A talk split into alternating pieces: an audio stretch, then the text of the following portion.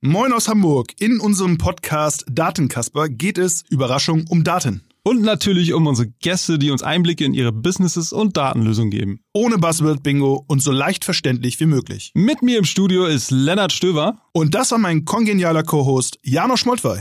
Herzlich willkommen zum Datenkasper, dem Selbsthilfe-Podcast für Datenbetroffene. Heute bei uns Laura Gollers. Sie hat mit ihrer Schwester Sugar Shape aus der Taufe gehoben, einen Online-Shop für BHs. Sie waren bei der Höhle des Löwen und haben die VIB-Box erfunden. Wenn ihr wissen wollt, was das ist und wenn ihr wissen wollt, was Sugar Shape mit Daten macht, dann seid ihr heute hier richtig. Herzlich willkommen, Laura.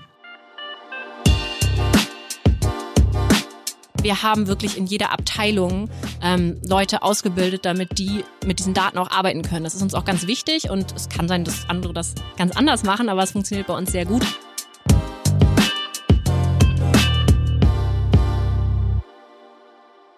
Hallo. Herzlich willkommen. Schön, dass du da bist. Ähm, wir fangen immer am Anfang an, eine Frage zu stellen. Bist du eher ein Business-Kasper oder bist du eher ein Datenkasper? Ich, ähm, gibt es auch Kurvenkasper? Ab jetzt gibt es auch Kurvenkasper. Wenn ich mich entscheiden müsste, äh, würde ich, glaube ich, Business nehmen. Okay, alles klar. Dann wissen wir, heute geht es mehr in meine Richtung als in deine. Kannst du vielleicht unsere Hörerinnen einmal mitnehmen, wie ihr überhaupt auf die Idee gekommen seid, Sugar Shape zu gründen und viel wichtiger vorab nochmal zu erklären, was Sugar Shape überhaupt ist und macht? Sehr gerne. Ähm, ich habe Sugar Shape gegründet mit meiner Schwester zusammen, jetzt vor fast neun Jahren, glaube ich, ist es nächstes Jahr. Und ähm, ich war da zarte 23 und meine Schwester 32, also ist sie die größere und hat mich auch schon immer so ein bisschen damals an die Hand genommen. Und wir haben uns ständig beschwert, dass es keine schöne Unterwäsche gibt für Frauen, die nicht unbedingt in die Standardmaße passen. Und ähm, ja, sind also von Natur aus ähm, etwas mehr gesegnet, würde ich mal sagen. und ähm, haben dann uns ständig beschwert, dass es nichts gibt, kommen gar nicht aus der Textilbranche, ist also eine super Voraussetzung dafür, ein Textilunternehmen zu gründen. ähm, und dann hat ihr Mann damals auf den Tisch gehauen, hat gesagt, Mensch, Mädels, ähm, wenn das anscheinend keiner macht, dann macht ihr das doch einfach.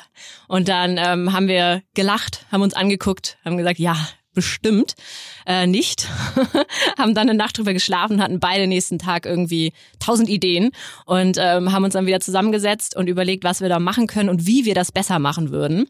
Ähm, dachten natürlich, dass es alles viel einfacher ist, als es eigentlich am Ende war. Zum Glück hat uns keiner gesagt, dass es so schwer ist, weil ähm, sonst hätten wir es, glaube ich, nicht gemacht. Aber ähm, jetzt sind wir ganz happy, sind inzwischen 50 äh, Mitarbeiter bei uns, die den ganzen Tag daran arbeiten, die Frauenwelt glücklich zu machen. Und dann haben wir damals echt einfach angefangen, ähm, haben selbst an unseren Körpern schneidern lassen und ähm, einfach nur gesagt, was wir nicht gut finden und was wir gerne anders haben wollen würden. Und es wurde uns immer wieder gesagt, nein, so macht man das aber nicht. Das hat man schon immer so gemacht. Ähm, das könnt ihr jetzt nicht so tun. Ihr müsst die normalen Größen benutzen zum Beispiel. Haben wir gesagt, das interessiert uns nicht und haben das dann einfach anders gemacht. Und jetzt, ähm, ja, gibt es Sugar Shape. Das heißt, es war für euch dann auch ein Riesenvorteil, dass ihr keine Vorerfahrung in der Textilbranche hattet? Genau, wir kommen beide eher aus dem Marketingbereich, ähm, aus dem Werbebereich mhm. und meine Schwester auch aus dem Wirtschaftsbereich und ähm, haben viel Erfahrung oder ähm, auch viel ja, Kreativität gehabt, das zu vermarkten, aber hatten am Anfang halt überhaupt keine Ahnung, das zu ja, wie man das umsetzen soll, aber ähm, es hat uns in der Tat eher geholfen, weil wir dadurch viel offener waren. Also wir sind die Dinge wirklich so angegangen aus ähm, Kundensicht und das machen wir heute immer noch. Cool. Und ihr seid ja nicht nur ein reiner Online-Shop, so äh, wo man einfach ganz normal äh, Unterwäsche kaufen kann, sondern dahinter steckt ja mehr. Kannst du vielleicht irgendwas äh, zu dem Thema VIB-Box in dem Kontext sagen? Genau, das war sozusagen unser zweiter Streich. Ähm, wir haben nämlich überlegt oder haben gemerkt, die Kundinnen sind super zufrieden, nachdem sie einmal beraten worden sind von uns. Was meistens aber eher bei einem Umtausch passiert ist zum Beispiel, weil sie halt noch nicht zufrieden waren, weil sie wieder die Größe bestellt haben, die sie immer bestellt haben oder auch nicht wirklich ähm, wussten, welcher BH zum Beispiel zu ihrer Brustform passt. Das ist nämlich auch noch eine Herausforderung. Und dann haben wir überlegt, wie wir die Beratung vor den Kauf bekommen. Und ähm, deshalb haben wir Curated Shopping gemacht für Unterwäsche. Das heißt, die Kundin ähm, füllt einfach ein Datenblatt online aus und ähm, gibt uns all ihre Informationen, was sie sich wünscht, was sie bislang irgendwie nicht mochte, welche Farben, welche Styles und natürlich auch ihre Maße und das, was sie momentan trägt. Und ähm, daraus packen wir ihr dann eine Box. Da sind so drei bis vier Dessous-Sets drin. Sie kann auch Bademode sich wünschen oder Sportmode. Und ähm, die wird dann nach Hause geschickt zu ihr. Und ähm, dann kann sie sich natürlich trotzdem noch ähm, melden bei uns und weiter beraten werden. Aber dort ist es dann so ein bisschen, wir nennen das so die BH-Boutique in der Box. Mhm. Also wie eine Beraterin, die einem sagt, ah, ich weiß, hier, nimm mal die drei mit in die Umkleide. Und ähm, damit sind wir dann auch damals zur Höhle der Löwen gegangen. Cool. Wie viel, ganz kurz zu der, zu der VIB-Box. Du sagtest gerade, da wird so ein Formular ausgefüllt. Genau. Wie viel Variablen, also wie viel Daten sammelt ihr da so? Oder was ist das Mindeste, was ich ausfüllen, oder meine Frau wahrscheinlich eher ausfüllen müsste? Es gibt auch Männer, die bei uns bestellen. Echt? Ähm, we don't judge. Für sich, oder für, für sich oder für ihre Frauen? Das ist jetzt eine interessante Beides. Auswertung. We don't judge.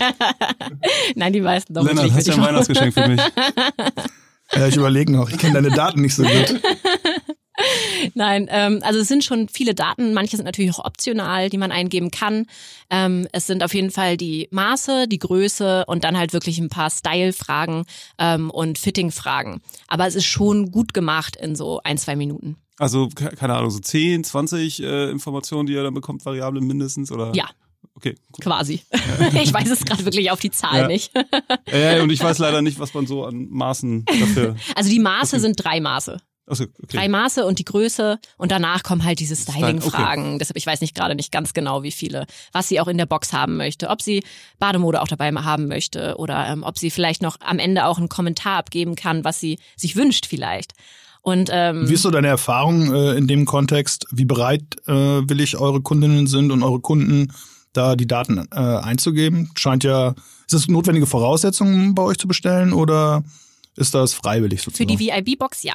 VIB steht übrigens für Very Important Boobs. Ich glaube, das haben wir noch gar nicht gesagt. Ja, genau, das wollte ich am Anfang aufklären. Sehr schön, sehr schön. Okay, also für die VIB-Box. Ich bin B-Boxer. Für die VIB-Box äh, müssen, müssen also so 20 Daten eingegeben werden über die, äh, äh, ja, über die Passform und äh, über den Style. Genau. Äh, und was macht ihr dann mit diesen Daten? Also wofür nutzt ihr die? Ähm, wie skaliert das denn dann auch am Ende vielleicht? Genau, also nochmal zu der, zu der Eingabe. Ich glaube, wenn man ähm, dieses Angebot sucht oder auch bereit ist und das ähm, ja, bestellen möchte, eine Curated Shopping Box, dann ist man sich bewusst, dass man Daten eingibt. Ja. Deshalb ist die Bereitschaft, glaube ich, auch da, ähm, weil man nicht auf einmal denkt, oh, jetzt muss ich das aber eingeben, sondern ähm, das sind halt fast nur Neukunden, die die VIB-Box bestellen. Ähm, generell wachsen wir immer noch ähm, super gut und haben eine sehr hohe Neu äh, Neukundenquote und die holen wir zum Großteil auch über die VIB-Box, weil das natürlich wie so eine Einstiegsdroge ist. Ja. Das heißt, die Bestandskundinnen, die bestellen dann eher das, was ihnen besonders gut gefallen hat? Genau, okay. ja. Mhm. Also eigentlich hat man dann am Anfang diese Auswahl einmal, diese Beratung und danach kann man eine andere Farbe oder man weiß, welcher Style einem jetzt passt oder sitzt. Ähm, und die kann man dann danach im Shop ganz einfach nachbestellen.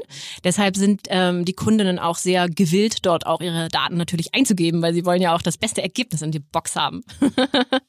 Daran ist äh, in, in dem Kontext natürlich sehr interessant, wie sozusagen die äh, Quote dessen ist, was die Kunden behalten mhm. äh, und äh, sicherlich auch einer eurer Kennzahlen, die ihr am, ja. am, am engsten beobachtet. Aber bevor wir darauf eingehen, du hast es vorhin kurz erwähnt, du warst bei der Hülle des Löwen und da freue ich mich ja schon seit Wochen auf diese Frage. Wow. Wie ist es denn da eigentlich so? Wie läuft das da ab und wie ist das für euch ausgegangen? Also in der Tat war das echt ähm, ein bisschen das mitverrückteste, was ich, glaube ich, in meinem Leben getan habe. Neben Homeshopping bei QVC, das war auch sehr verrückt. Ähm für, für, auch für auch Sugar, Sugar Shave, ja. oh Mann. ja, ähm, aber es war echt toll. Also ich kann wirklich ähm, nur Positives darüber sagen. Es ist wirklich so wie im Fernsehen. Also man darf sich auch vorher gar nicht sehen. Man darf die Juroren nicht sehen. Wer ähm, war denn bei dir Juror, wenn ich mal ähm, schreien darf? Der Frank. Der Frank, ja. ähm, die Judith Williams, der Herr Dümmel und ähm, der Herr Schweizer. Ah ja, okay. Genau. und ähm, man darf sie wirklich nicht sehen, man darf nicht reden, man muss, man darf nicht über das Geschäftsmodell sozusagen sprechen. Ähm, und dann wird man total toll auch gecoacht vorher. Ähm, es wird wirklich viel vorher schon gemacht mit einem. Und ähm, dann kommt man dahin und hat ähm, wirklich, ich glaube, wir waren anderthalb Stunden da drin und wurden geroastet. Also echt die ganze Zeit nur Business-Zahlen abgefragt und wirklich, ähm, also es war, war echt wie ein Investorengespräch. Davon sah man natürlich am Ende nur zehn Minuten. Ja. Wurde dann natürlich auch ein bisschen kreativ zusammengeschnitten. um ehrlich zu sein. Okay, er muss ja auch ein bisschen für die Story dann. Ja, okay, Aber es gibt ja mal welche, die schlecht abschneiden und dann gibt es welche, die gut abschneiden. Wir waren zum Glück die, die gut abgeschnitten haben. Haben dort ja auch den Deal bekommen. Ähm, am Ende haben wir ihn aber nicht gemacht. Ja klar. Und wir waren auch die Ersten, die das öffentlich einfach gesagt haben. Das war auch so ein bisschen so ein Hehl. Wa wa warum habt ihr den nicht gemacht? Ähm, wir haben uns am Ende freundschaftlich getrennt, sagen wir mal so. Wirklich auf beiden Seiten. Also Ihr seid nicht zueinander gekommen, Ja. aber ihr seid immer noch Freunde. ist ganz eng. Sehr schön, sehr schön. Ja, also dann zurück zu dem Behaltenswert. So heißt es, glaube ich. Äh, Behaltewert nennen wir. Behaltewert. Ah ja, okay, okay. Äh, Behaltenswert ist, glaube ich, was anderes. ja, was denn das? Ne, Die Sachen sind sehr behaltenswert, aber der Behaltewert, den. Genau, aber das ist sicherlich etwas, ähm, wie hat sich das über die Zeit entwickelt, äh, dadurch, dass ihr, also bei eurer VIB-Box Mhm. und inwiefern haben Daten da einen Einfluss gehabt?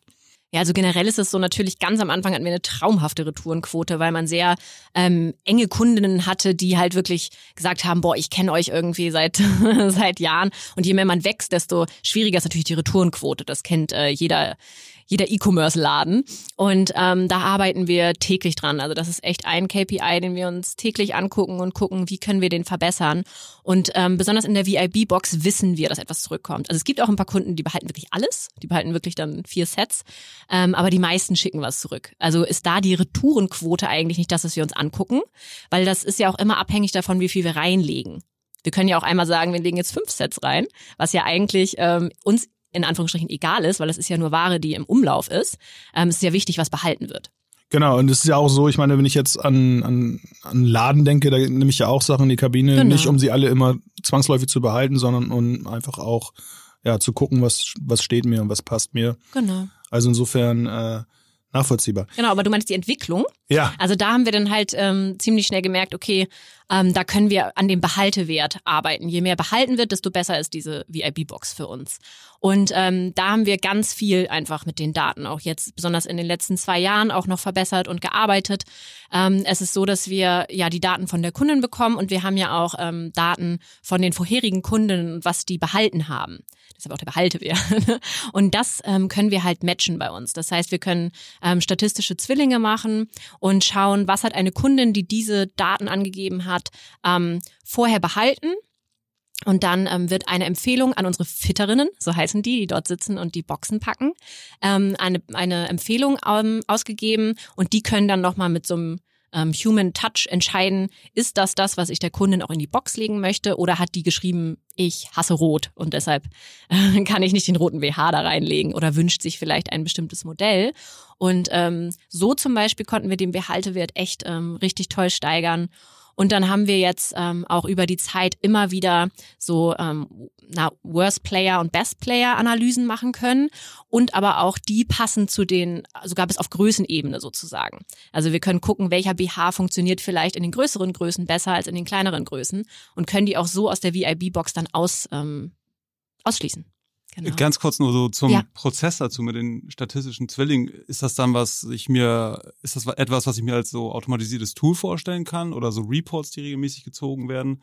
Also im Sinne von welche Passgrößen oder ähm, Formen gut zusammenpassen oder also wie, wie genau läuft das so vom Prozessor ab? Wenn ich jetzt ein Fitter bin, kriege ich das dann automatisiert vorgelegt Genau. oder? Das ist eine Eigenentwicklung.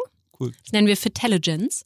Und ähm, das ist ein Zusammenspiel eigentlich aus unseren, ähm, ja, aus unseren ganzen Daten, aus unseren ganzen Systemen, aus der Technik, dass wir unser Warenwirtschaftssystem, unseren Shop, ähm, unsere Datensoftware Minubo, alles zusammenschalten können und daraus ähm, ja dann diese Zwillinge bilden können.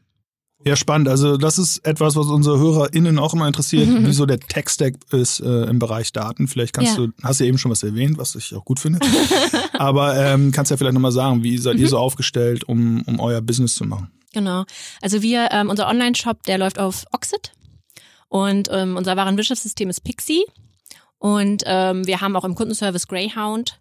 Dann arbeiten wir mit Minubo zusammen und ähm, haben halt ein paar Eigenentwicklungen, wie zum Beispiel das Fitelligence. Wir haben auch für die Retouren eine Eigenentwicklung, ähm, Fast Track nennen wir die, also wie wir wirklich bei Retouren noch ähm, effektiver sein können und das auch gleich an die ähm, Kunden weiterspielen können, wenn die Retoure eingegangen ist. Das haben wir noch, durften wir ähm, selbst entwickeln. Genau. Also Fitelligence wurde bei euch komplett selber entwickelt. Ähm, wie groß ist so euer Entwicklerteam, wenn ich mal fragen darf?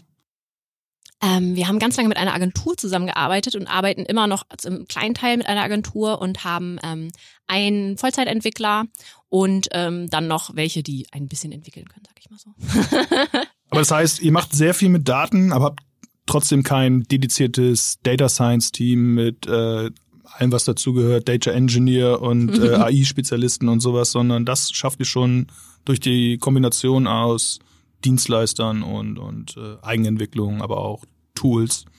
Genau, also wir machen ähm, alles, was wir jetzt an Datenanalysen machen, machen wir schon in-house. Ähm, aber wir haben wirklich in jeder Abteilung ähm, Leute ausgebildet, damit die mit diesen Daten auch arbeiten können. Das ist uns auch ganz wichtig und es kann sein, dass andere das ganz anders machen, aber es funktioniert bei uns sehr gut, dass aus jeder Abteilung auf jeden Fall ähm, einer da sitzt, der ähm, auch mit den Daten ganz viel zu tun hat und das auch wirklich täglich, wöchentlich analysiert für deren Abteilung. Also sogar die Fitterinnen kriegen ähm, regelmäßig Auswertungen über ihre Retourenquoten zum Beispiel. Okay, das heißt, da seid ihr auch nicht hiding äh, und keiner darf was sehen, sondern ihr äh, seid sehr transparent und äh ja, bei uns gibt's zum Beispiel jeden Montag eine ähm, E-Mail ähm, an wirklich alle mit allen Zahlen. Also wir sind da total transparent. Also jeder, jeder Fitter, jeder Packer bei uns in der Logistik ähm, kann sich die Zahlen rund um die Uhr angucken. Und wie, ganz kurz nur, weil, also weil ich finde das organisatorisch, weil ich früher in anderen Organisationen eigene Data-Teams gebaut habe. Also mhm. Also da gab's genau immer so ein Data-Team. Ja ähm, was ich dann auch irgendwie managen durfte. Und deswegen finde ich den Ansatz jetzt so total interessant zu sagen, nee, das brauchen wir nicht. Wir bilden lieber in den einzelnen Organisationseinheiten ja. dann Data-Leute aus. Wie, wie habt ihr das dann geschafft? Weil das muss ja auch schon da, also relativ aufwendig sein, kann ich mir vorstellen. Klar, also ähm, wir haben natürlich welche, besonders im Business Development, die sich sehr viel mit den Daten beschäftigen mhm. und die da auch ähm, echt ähm, super talentiert sind und gut ausgebildet. Und haben wir zum Beispiel, ich äh, leite ja Product und ähm, da haben wir zum Beispiel eine, die sich den eigentlich den lieben langen Tag damit beschäftigt, ähm, in welchen Größen wir jetzt welche Styles bestellen zum Beispiel oder wie die Retourenquoten sind ähm, oder ähm, ja einfach die Abverkaufsquoten ähm, und die hat dann einfach auch eine ähm, Schulung bekommen und hat bei einer Schulung mitgemacht, ähm, wie man zum Beispiel mit Menubo arbeitet. Und ähm, dann kann man das auch ganz schnell lernen. Und es ja. ist richtig cool und macht echt Spaß, sich da so seine eigenen Feeds zusammenzustellen und ähm, täglich einfach mit einem Klick sehen zu können, wie sich die Zahlen dann auch verändern und ähm, wie sich dann zum Beispiel die, die Planwerte von letzter Woche ähm, dann gegenüberstellen zu dieser Woche. Also das ist, das ist eigentlich, natürlich muss man irgendwie ein bisschen Affinität haben, wenn man jetzt ähm, das noch nie gemacht hat, dann dauert es, glaube ich, ein bisschen länger. Aber wir sind ja alle äh, Digital Natives und damit klappt das schon. Ja, cooler Ansatz. Also ich glaube, das funktioniert auch viel besser, als dann immer zum Data-Team gehen mhm. zu müssen und dort wieder irgendwie ein Ticket einzustellen, weil man jetzt die aktuellen Retourenquoten haben möchte ja. oder so. Und cool. so wissen auch alle, wie sich das ähm, zusammenstellt und können dann natürlich auch viel besser verstehen, an welcher Stellschraube man drehen muss, damit sich am Ende diese Zahl auch ändert und kriegen nicht immer nur die Zahl, sag ich mal, ausgespuckt. Zum Beispiel den ganzen Marketing-Funnel, den gucken wir uns auch echt täglich und wöchentlich im ähm, Management-Meeting halt komplett an und gucken, wo ist da gerade, vielleicht sind es zu wenig Besucher oder ist irgendwie die Conversion Rate oder ähm, wo, wo hapert es gerade oder wo läuft es auch besonders gut zum Beispiel. Ähm, jetzt war ja gerade Black Week, deshalb rede ich über besonders gut. Ja, kann ich mir vorstellen. Sag mal im, im, im Kontext äh, CRM und Retention, wie, wie, welche Rolle spielen da Daten bei euch? Was macht ihr dort? Also personalisierte E-Mails oder wie läuft das da? Habt ihr da auch ein Tool vielleicht im Einsatz? Ähm, genau, also wenn wir jetzt zum Beispiel personalisierte E-Mails oder Newsletter, ähm, die benutzen wir natürlich auch. Da ähm, schalten wir dann einfach unser Newsletter-System gegen und ähm, können dann halt auch ja ganz tolle ähm, Datenfeeds einfach ziehen, dass wir sagen, natürlich diese Kundin hat ähm, so lange nicht mehr bestellt, aber eigentlich gerne den Ruby Red gekauft und jetzt haben wir einen neuen roten BH, den wir jetzt ihr mal vorstellen wollen, klar.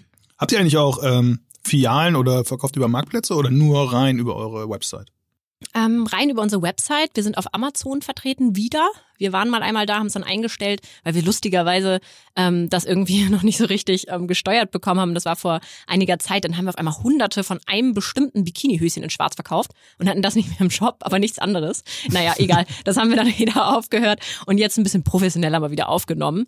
Ähm, wir hatten zwischendurch auch einen, ähm, einen stationären Shop-in-Shop in Berlin, in Karstadt und ähm, haben das dann aber auch, es war eigentlich nur ein Projekt für drei, vier Monate, haben das am Ende sogar ein Jahr durchgezogen, aber das dann auch wieder eingestellt. Es ist halt schon so, wir haben inzwischen über 70 verschiedene BH-Größen und um die stationär darzustellen, braucht man schon ganz schön viel Platz. Das heißt, ihr produziert auch komplett selber, ne? Genau, wir produzieren und entwickeln alles selbst. Wo findet das so statt? Nur rein aus Interesse? Also wo wird produziert? Also ich dachte die Entwicklung, Ja. wie bei uns im Büro. Ach so. ja, sei es so. Ja, super spannend. Wie gesagt, wie ihr data-driven ihr seid, ähm, ist, glaube ich, bei vielen anderen Unternehmen so gar nicht äh, aufzufinden. Dazu vielleicht mal die Frage, ist das so von einem Tag auf den anderen gekommen, dass ihr gesagt habt, so, weiß nicht, nach vier Jahren oder so, jetzt werden wir data-driven? Oder ist das eher was, wo ihr natürlich reingewachsen seid? Oder die data-drivenness eher natürlich bei euch schon von vornherein mit aufgewachsen ist? Also ich glaube, jetzt, ähm, wo ich so überlege, ähm, war wahrscheinlich der Beginn der ganzen Sache, dass wir gesagt haben, wir wollen unser eigenes Größensystem ähm, auch mit einbauen, weil sonst kauft die, ich weiß nicht, ob ihr das, ob ihr das wisst, dass 80 Prozent aller Frauen die falsche BH-Größe tragen, weil Nein? Tut mir jetzt leid. wisst ihr es. Und ähm, auch nur 80 Prozent oder beziehungsweise nur 20 Prozent sind zufrieden mit ihrer Unterwäsche. Das heißt, ähm, die Ka Frauen kaufen einfach immer irgendeine Größe, die sie denken, die sie haben und sind unzufrieden. Und deshalb haben wir gleich überlegt, okay, das muss man doch ändern. Und wie kann man das ändern, dass man einmal sich neu ausmisst und ein anderes Größensystem benutzt, weil sonst kaufen sie einfach wieder genau das, was sie immer gekauft haben. Und da fing es eigentlich an, dass wir uns echt ähm, überlegt haben, okay, wie bekommen wir überhaupt die Frauen dazu, sich auszumessen? Und dann ähm, brauchten wir einen Algorithmus, um diese neuen ähm, Größen zu bestimmen, weil das äh, aus zwei ähm, aus zwei Maßstrecken besteht, diese Größe. Und ähm, ja, ich glaube, da fing das alles an. Und jetzt inzwischen, ähm, ich, ich muss fast schmunzeln, ähm, weil du sagst, dass wir so data-driven sind. Das würde ich gar nicht selber von mir sagen, weil das irgendwie so natürlich für uns ist. Und ich kann mir auch manchmal gar nicht vorstellen, dass andere das gar nicht so machen, ähm, weil wir wirklich täglich einfach ähm, mit, wir entscheiden nur durch Auswertungen und durch Daten, weil alles, was irgendwie so ein Bauchgefühl ist, ähm, das, ja, so würden wir einfach nie entscheiden und ähm, finden das auch einfach ganz toll, dass wir so authentisch und nahbar immer noch sind, dass unsere Kunden uns auch wirklich die Daten anreichern möchten. Also die, die, die wir wollen ja wirklich besser werden. Wir wollen uns jeden Tag verbessern und wir wollen immer bessere Produkte machen. Und das können wir nur, wenn die Kunden uns Feedback geben und wenn sie uns ihre Daten geben. Und ähm, wenn wir denen auch zuhören. Und zuhören ist für mich auch Daten zu analysieren und nicht einfach nur sein Ding durchzuziehen. Und ich glaube, dadurch, ähm, durch diese ganze, durch diese Werte eigentlich, die in Sugar Shape, glaube ich, stecken, ähm, dadurch sind wir data-driven geworden. Ja, spannend. Und ähm, das sind ja sehr sensible Daten teilweise. Ne? Mhm. Also wenn man so über seinen Körper Datenpreis gibt. Äh, dementsprechend nehme ich an, seid ihr auch äh, dem Thema Datenschutz sehr aufgeschlossen. Habt ihr da spezielle Themen, die ihr äh, sozusagen auf der Agenda hattet oder ist das einfach auch natürlich mitgewachsen? Ähm, das ist eigentlich natürlich mitgewachsen. Also wir machen ja alles, wir sind, ist ja nichts, was wir abgeben. Das heißt, wir machen ja alles in-house, habe ich ja gerade gesagt, auch die Datenanalysen, alles ist in-house. Und deshalb können wir da ähm, von dem her auf jeden Fall auch ähm, da ehrlich, transparent und ähm, nahbar zu, für die Kunden sein. Auf der anderen Seite ähm, haben wir halt alle Daten bei Dienstleistern sozusagen, ähm, die datenkonform europäisch arbeiten.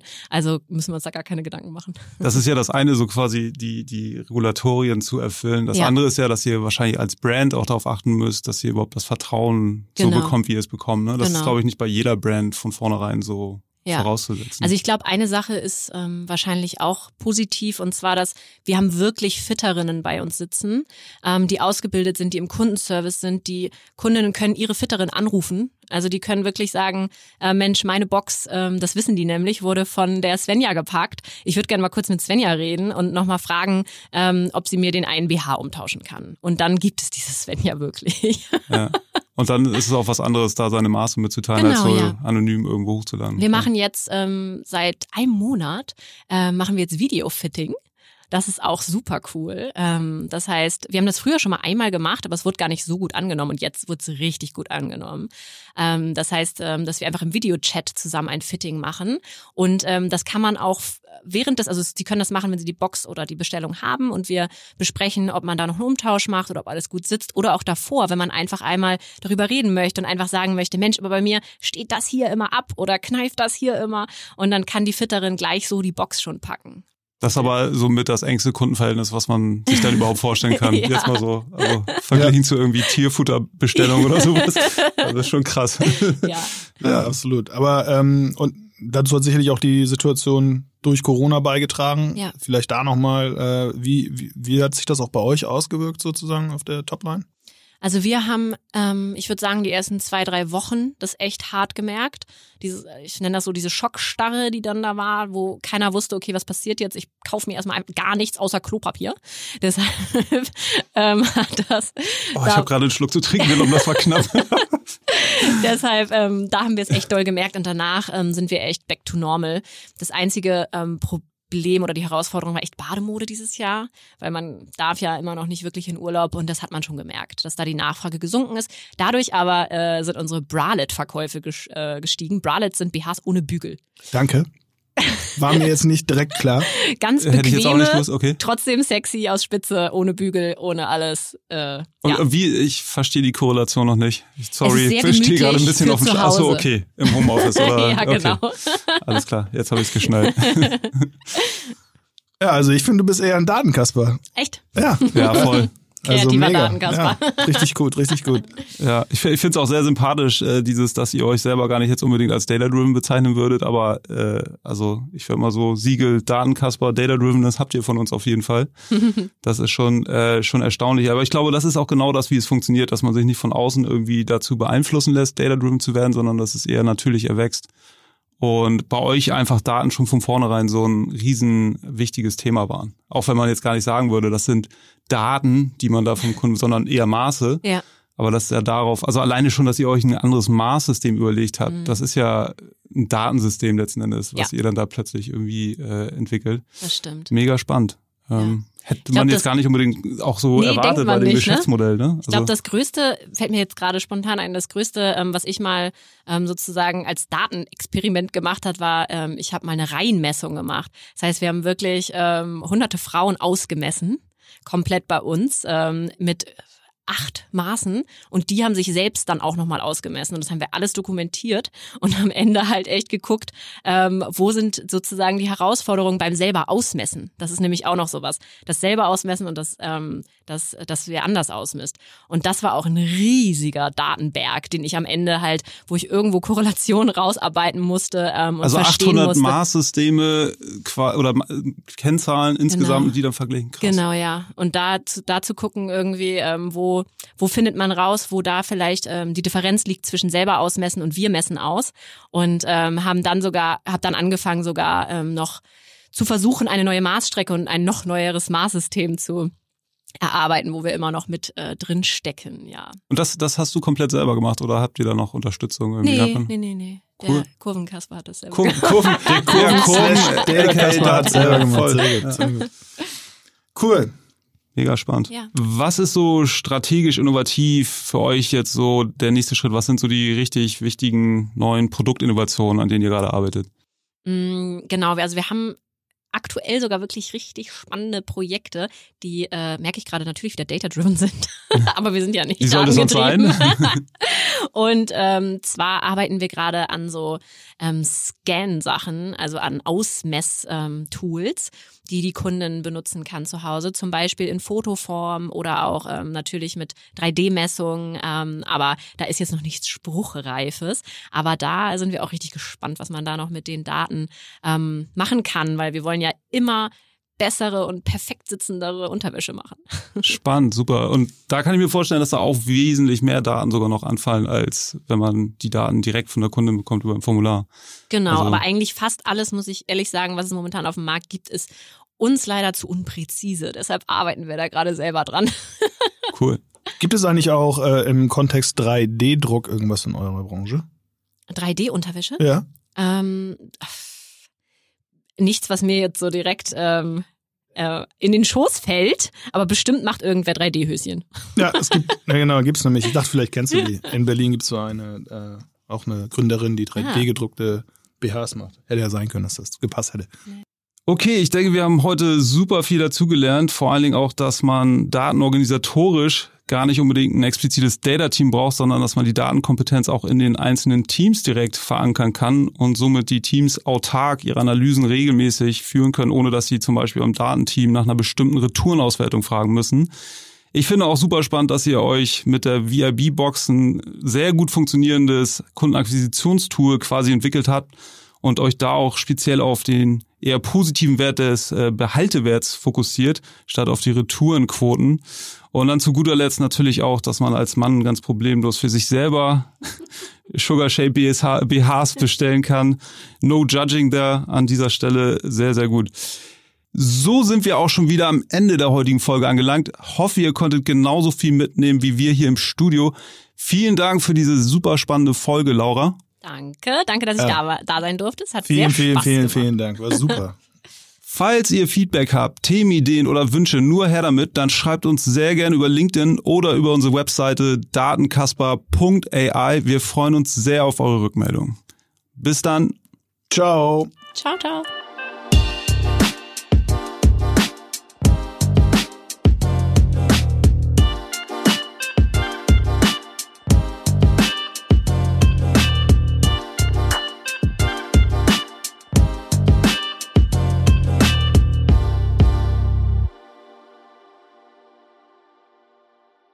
Dieser Podcast wird produziert von Podstars bei OMR.